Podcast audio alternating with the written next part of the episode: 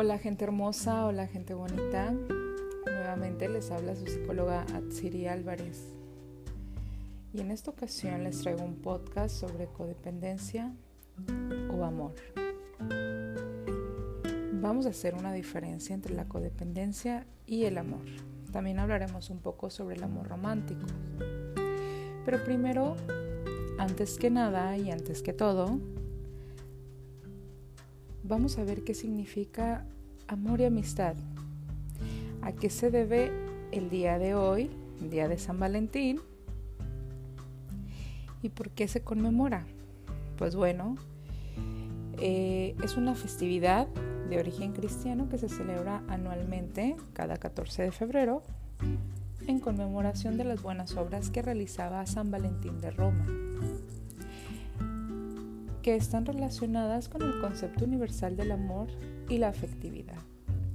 Es por eso que hoy en día se celebra el Día de San Valentín o el Día del Amor y la Amistad. ¿Por qué es importante hablar del amor? Porque es importante hablar también de la amistad que va en conjunto y también porque es importante hablar de estos conceptos que es la codependencia, el amor y sobre todo el amor romántico. Primeramente para mí es importante aclarar esto porque el amor romántico, como lo tenemos señalado, es como nos lo pintan siempre en las películas, en las novelas y muchas veces en las series donde pensamos que amor es entregarlo todo o es sacrificar. Cuando esto se aleja por completo del, del amor propio. Aquí también meteremos un poco lo que es el amor propio, ya que es muy importante. Y más que nada para poder trabajar en nosotros mismos y no crear una codependencia. Si ustedes me siguen en mis redes sociales, sabrán que tengo un video, un live en Facebook, en donde hablé un poco sobre la codependencia. Estas codependencias, que son aproximadamente cuatro, en donde yo les hablo sobre una codependencia segura, que es la saludable, una codependencia ansiosa, codependencia evitativa y codependencia desorganizada efectivamente podemos tener varias, varios tipos de codependencia. Este, y estas vienen desde la primera infancia. Recuerden que todos los traumas, los tipos de personalidades que hemos creado vienen en la construcción de nuestra primera infancia, desde nuestras relaciones con nuestros padres, como lo que nos van enseñando conforme vamos creciendo. ¿sí? También tenemos varios autores que nos hablan acerca de estos aprendizajes. Tenemos a los famosísimos eh, Piaget, Erickson y sobre todo Freud. Bueno, comencemos por el inicio. Vamos a hablar un poco de las codependencias. Toda relación tiene que existir algún tipo de codependencia. Eso es totalmente natural en el ser humano. Recuerden que somos sociables.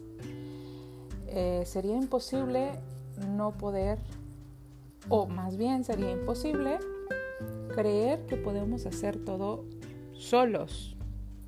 Claro que llega un límite en el cual siempre vamos a necesitar de, de otros no de todos, pero sí de otras personas. Igual esto sucede en el amor, también en el amor propio. Vamos a hacer diferencias, ya que por ahí me topó con muchas ideas generales en las cuales tenemos creencias muy equivocadas sobre cómo es el amor y sobre todo el amor romántico, porque hago una seña significativa en lo que es el amor romántico. Vámonos por partes. ¿Qué es lo que siempre nos, decimos cuando estamos en una relación de pareja? La primera es que nuestra pareja nos pertenece. ¿Sí? ¿Por qué pensamos que nos pertenece? Esto nos lo pintan mucho. Creemos que nuestra pareja es solamente de nosotros y que si se va es una persona mala. Que si piensa en alguien más es una persona mala. Claro que de esto dependen mucho los acuerdos que tengan y el respeto. Para mí es importante señalar esto porque tenemos que dejar bien en claro que ninguna persona nos pertenece. Quien quiera estar con nosotros lo va a hacer por cuenta propia. Y de esa misma persona va a salir cuál es el respeto que nos quiere brindar no somos exclusivos. Esto también entra mucho en el sistema de creencias. Este, eh, en este sistema de creencias, eh, como yo les llamo, de la parte, se me olvidó ahorita, pero a ver, es el sistema de creencias. Ahorita me acuerdo. ahorita me acuerdo. Déjenme revisarlo, por aquí lo tengo. De, de la monogamia. Existen varios factores del sistema de creencias de la monogamia.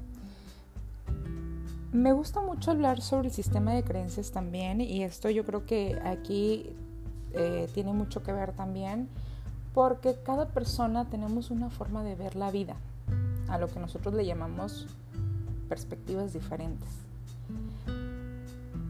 en las cuales significa que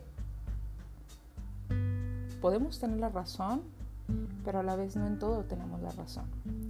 Entonces, ¿qué ha hecho este constructo social para vendernos la idea de que una persona es exclusiva?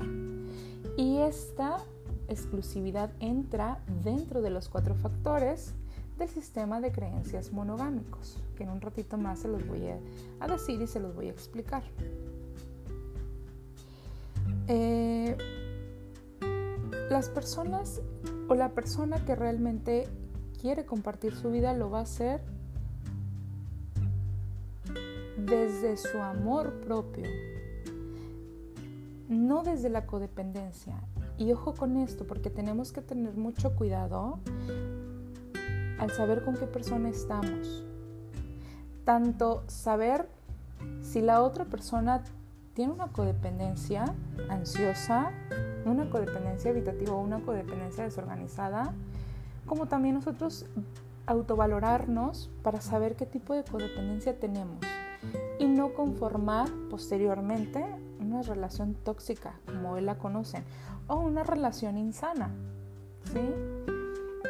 que luego son este tipo de parejitas o relaciones en las que terminan, regresan, terminan, regresan y prácticamente olvidan totalmente lo que el amor representa. Ahora, el amor lo soporta todo. ¿Por qué pensamos que el amor va a soportar todo? El amor no tiene que aguantar todo. El amor tiene que comprender, pero no aguantar ni tolerar.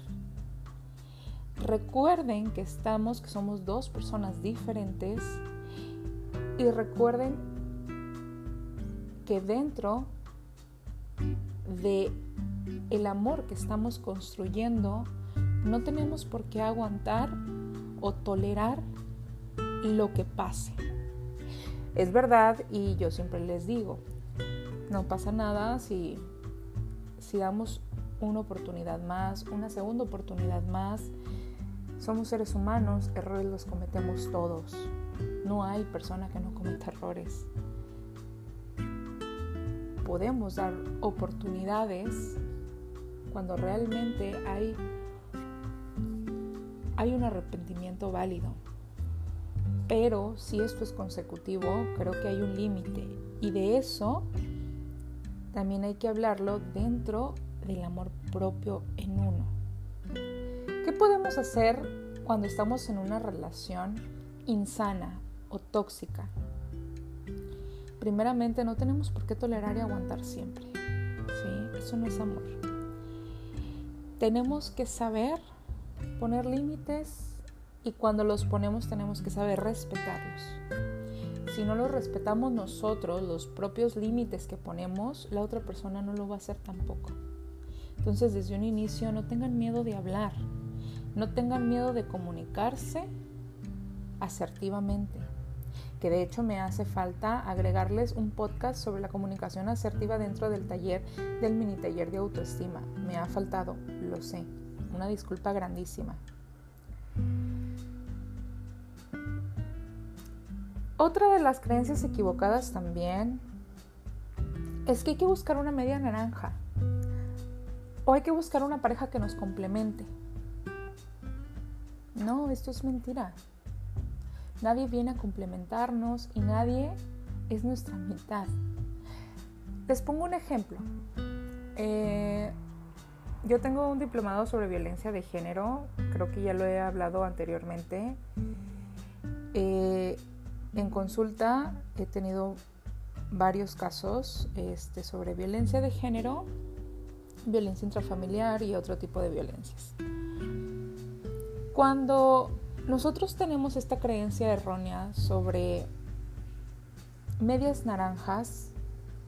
Yo les pongo a veces el ejemplo de imaginemos que somos como los pingüinos. Ustedes sabían que los pingüinos eh, son monógamos, aparentemente dicen los científicos que por naturaleza. Imaginemos que nosotros somos así. ¿Creen que sería justo y válido que una persona se quedara con su victimario porque es un media naranja y tuviera que soportar golpes, faltas de respeto y muchas otras cosas que aguantan muchas personas que están en una relación insana? Yo creo que no, ¿verdad? No sería injusto, no sería justo, perdón sería totalmente injusto. Entonces, ¿creen que nosotros somos la mitad de, de la otra persona? Sería injusto, ¿no? Porque tendríamos que quedarnos a aguantar. Como en hace años tenían la idea de que te casas y te casas para siempre. ¿Por qué? Porque así lo dice. ¿Quién lo dice? Eso se lo dejo a su criterio propio. No me voy a meter ahí. Entonces, no sería justo. Somos personas no somos este, monógamos. En lo absoluto lo somos. Y eso es algo bueno, porque si no, no podríamos volvernos a enamorar porque si no, no podríamos buscar a una persona que realmente haya trabajado sus traumas y que realmente sea responsable efectivamente. Otra de las palabras que me encantan, la responsabilidad afectiva, y esto tiene mucho que ver dentro de las relaciones. Cada persona debe de tener una responsabilidad afectiva dentro de una relación de pareja siempre debe de haber responsabilidades efectivas en un 50 y 50%. A veces es un poquito más, a veces un poquito menos. Pero ¿por qué tenemos que tener responsabilidad afectiva? Dentro de todas las relaciones, tanto de amistad como de amor, somos responsables. Fíjense, la responsabilidad afectiva se basa en el consenso, cuidado y diálogo sobre los sentimientos y emociones que surgen en una relación de cualquier naturaleza. Cuidar implica escuchar al otro y acompañarlo teniendo en cuenta sus emociones. Esa es la responsabilidad afectiva. Ser empático con la otra persona. Tomar en cuenta también sus emociones. Pero ojo, porque luego aquí nos metemos en otros aspectos tóxicos. entre las víctimas y los victimarios. Hay victimarios que se victimizan mucho y que dicen es que tú me tratas mal y es que tú no tienes compasión y empatía por mí. Luego la víctima dice, tengo que tomar en cuenta sus emociones, no fui mala o no fui malo, no fui agresivo, no fui agresiva. Y esto resulta a veces ser un problema cuando no tenemos amor propio, cuando no sabemos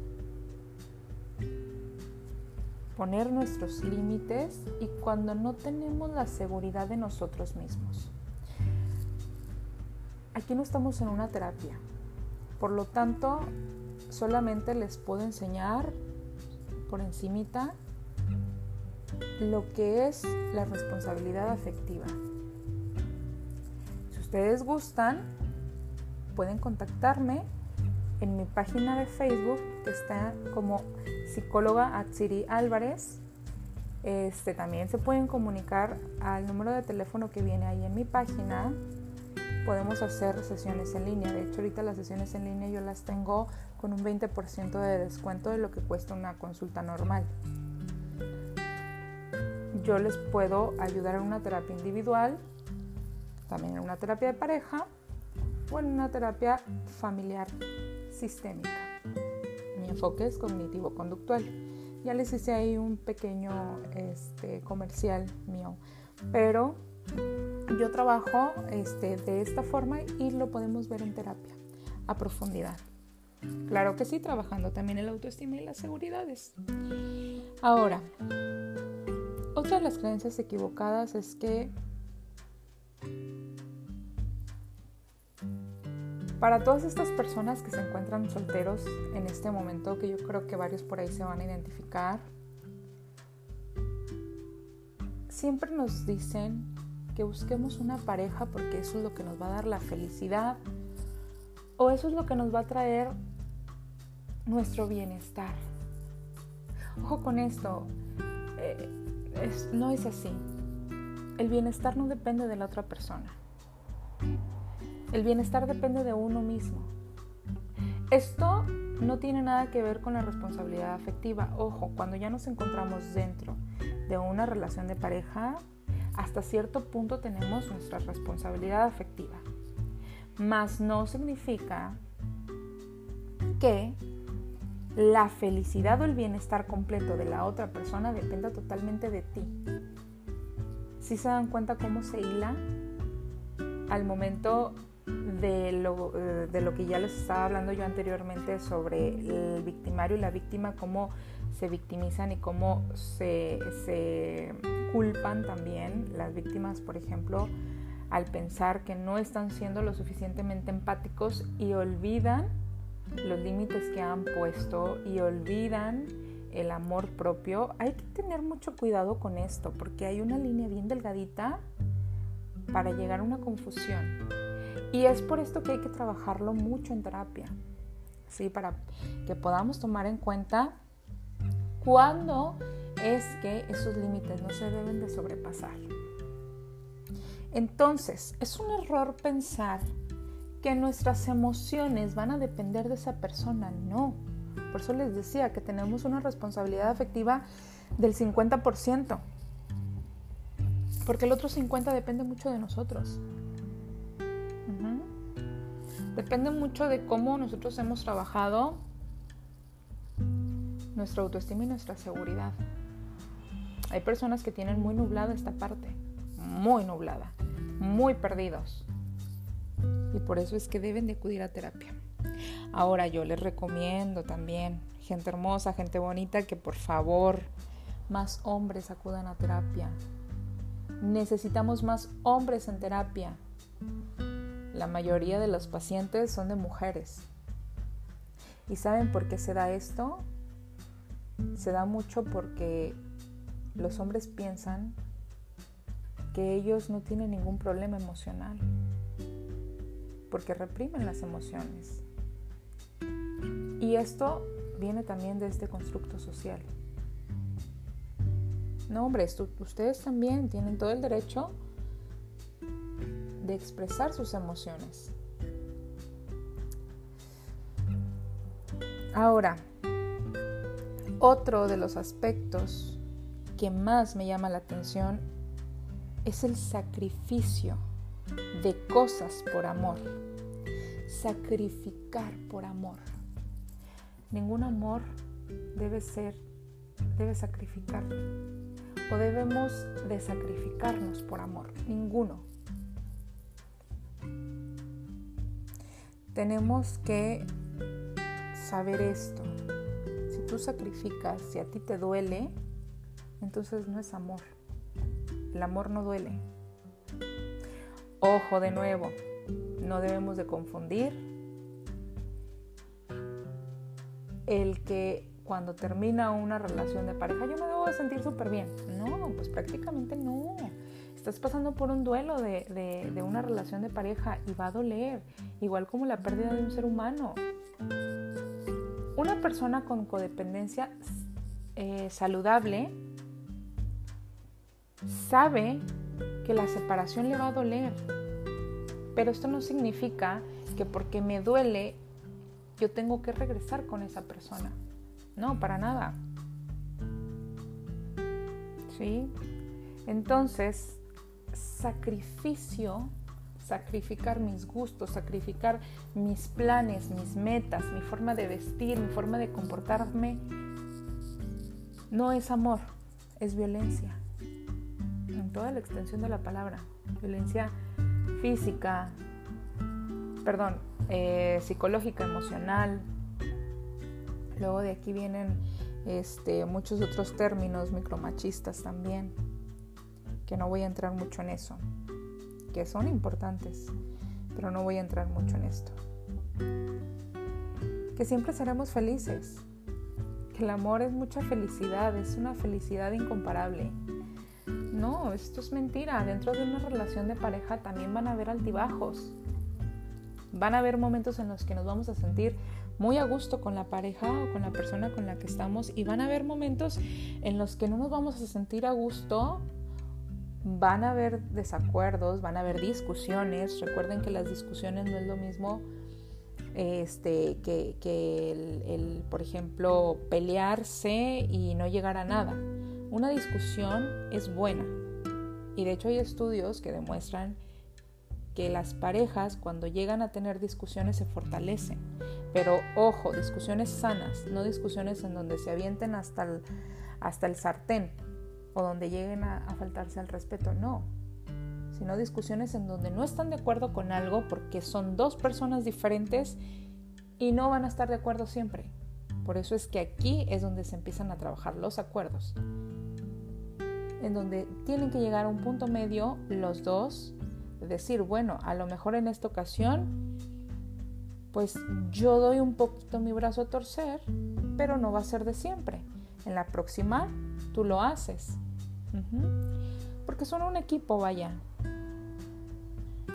Y todo esto también tiene mucho que ver dentro de las amistades. Amistades entre dos mujeres, dos hombres o mujer y hombre. ¿Por qué? Porque una amistad también se puede dar en un hombre y una mujer. Sí se puede. Entonces, el feliz es para siempre no, no es. Recuerden que todo tiene un, un ciclo que comienza y tiene que terminar. Ahora, hablemos también este, de, lo, de lo que es el enamoramiento. ¿Cómo podemos mantener o cómo podemos ser conscientes cuando termina la fase de enamoramiento? Porque esto también se ve mucho. Empieza una relación de pareja, empiezan a conocerse, fase de enamoramiento, que la fase de enamoramiento es es pega con fuerza, vaya, no tengo palabras de cómo describirlo. Eh, para mí es como una enfermedad, pero bueno, muchos dicen que no es una enfermedad, entonces vamos a ser neutros aquí. La fase de enamoramiento es una fase que dura poco tiempo, dura unos cuantos meses, no dos ni tres, dura meses suficientes. ¿Qué pasa con una persona que tiene muy en cuenta su amor propio, su seguridad y su autoestima. Pues bueno, el enamoramiento no la va a cegar por completo. ¿Qué va a pasar con esa persona que tiene una buena seguridad de autoestima?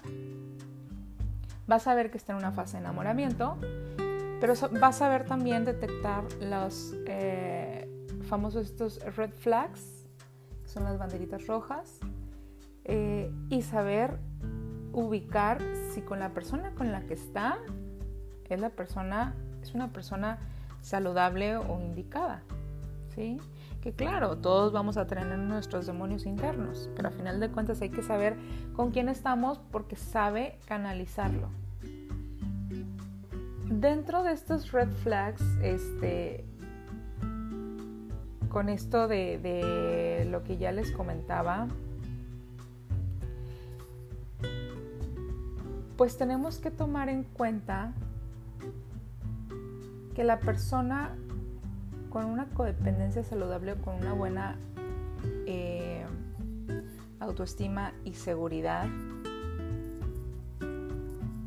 vas a ver en dónde se encuentra, ¿sí? Y vas a ver, vas a ver que el enamoramiento o la fase de enamoramiento solamente es una fase primera, ¿sí? Solamente es este primer encuentro para después llegar a construir lo que es el amor. Y ambos lo tienen que hacer. Cuando se termina la fase de enamoramiento, empieza la construcción del amor. ¿Cómo construimos el amor? Ahí es donde ya empieza la parte fuerte, la parte que tenemos que saber trabajar, donde no siempre va a ser miel sobre hojuelas, donde no siempre va a ser felicidad completa, donde van a haber muchos desacuerdos, donde van a haber muchos enfrentamientos, pero recuerden, enfrentamientos no significa violencia ni golpes, donde van a haber, este, que van a tener que trabajar en equipo y van a tener que tener mucha comprensión. Dentro de una terapia de pareja yo siempre les pido que realicen acuerdos, entre ambos. Es importante hacerlos, ya que si no hay acuerdos, no vamos a saber dónde estamos parados. Entonces, es importante tomar en cuenta que una fase de enamoramiento siempre va a suceder, pero hasta dónde vamos a llegar dentro de la fase de enamoramiento. No perdernos por completo, porque la fase de enamoramiento pega muy fuerte. ¿sí? Ahora, otra de las creencias equivocadas es que si nuestra pareja nos ama, nos va a celar como una prueba de amor. mentira. Dejemos de revisar teléfonos. Dejemos de celar pensar que la otra persona tiene a alguien más, porque eso no es amor ni para ti ni para la otra persona. Eso no es amor. Los celos no son amor. Hay personas que dicen, bueno, pero es que todas las personas tenemos celos. Sí, puede ser que, cualquier persona puede llegar a sentir celos. El punto es que si tú eres una persona saludable o sana, debes de saber hasta qué punto llegan tus celos y deben de ir disminuyendo en lugar de aumentar. ¿Qué podemos hacer en este caso? Pues tenemos que empezar a autocuestionarnos. ¿Por qué tengo celos? Porque la otra persona que es mi pareja me los está, este, me está haciendo sentirme insegura con lo que me dice, con lo que hace, porque no hay una congruencia con su comportamiento de acuerdo a lo que me dice o porque yo estoy teniendo pensamientos irracionales o tienen más que ver con algún tipo de relaciones pasadas que no trabajé en su momento. Por eso es importante que lleguemos a trabajar cada ruptura de pareja, porque cada ruptura de pareja recuerden que es un proceso de duelo, por lo cual nos deja un trauma y es importante poderlo trabajar para no llegar con la otra persona y pues venir arrastrando todos esos traumas. La otra persona igual tiene que hacer lo mismo. Y hay un proceso de duelo. No podemos, después de terminar una relación de pareja, luego, luego empezar otra. Ni siquiera para los tres meses. Lleva un proceso y cada persona lleva su proceso de diferente manera. Hay que tener mucho cuidado con esto porque luego por eso vienen las relaciones rebotes. Las relaciones rebotes es como las dietas.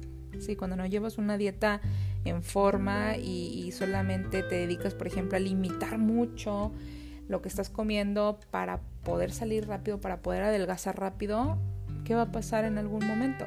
Va a dar un rebote. Lo mismo pasa en las relaciones. Si intentas no pasar por el proceso del duelo, evitando las emociones o bueno, más bien no las emociones dolorosas porque no hay emociones dolorosas, pero sí evitando el duelo o lo que te haga sentir mal,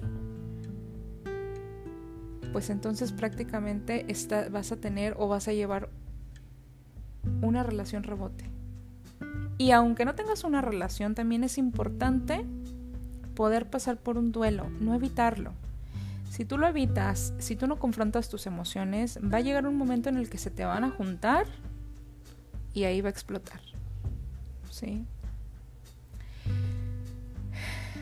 El amor y la amistad, la codependencia, el amor propio son temas muy importantes.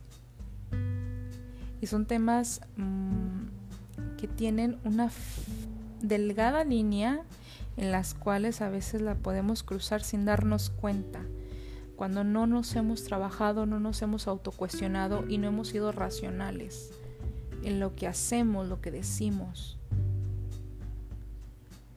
Les doy un consejo, cuestionense todo, autovalórense, autocuestionense. No de siempre, porque luego generamos un estrés y una ansiedad. Acudan con un psicólogo, para que les pueda ayudar a reforzar su autoestima, su seguridad y que también los guíe. ¿Sí? Recuerden buscar un psicólogo que sea psicoterapeuta. Es importante no irnos luego luego con un psicólogo, digo, no tengo nada en contra de los psicólogos que acaban de egresar, pero un psicólogo que acaba de egresar no está capacitado para llevar una psicoterapia acudan con un psicólogo que tenga algún posgrado, algún diplomado en psicoterapia, que ya tenga la experiencia en dar terapias. ¿Sí? Porque es importante. La licenciatura no nos enseñan a dar una terapia como tal. Y bueno, pues este es mi podcast. Eh, me dio gusto volver hablar con ustedes sobre psicología, sobre resiliencia, que eso también es la forma en cómo vemos las cosas y cómo las, las enfrentamos. Darles mi punto de vista también profesional y que esto ustedes lo puedan llevar a cabo en sus vidas.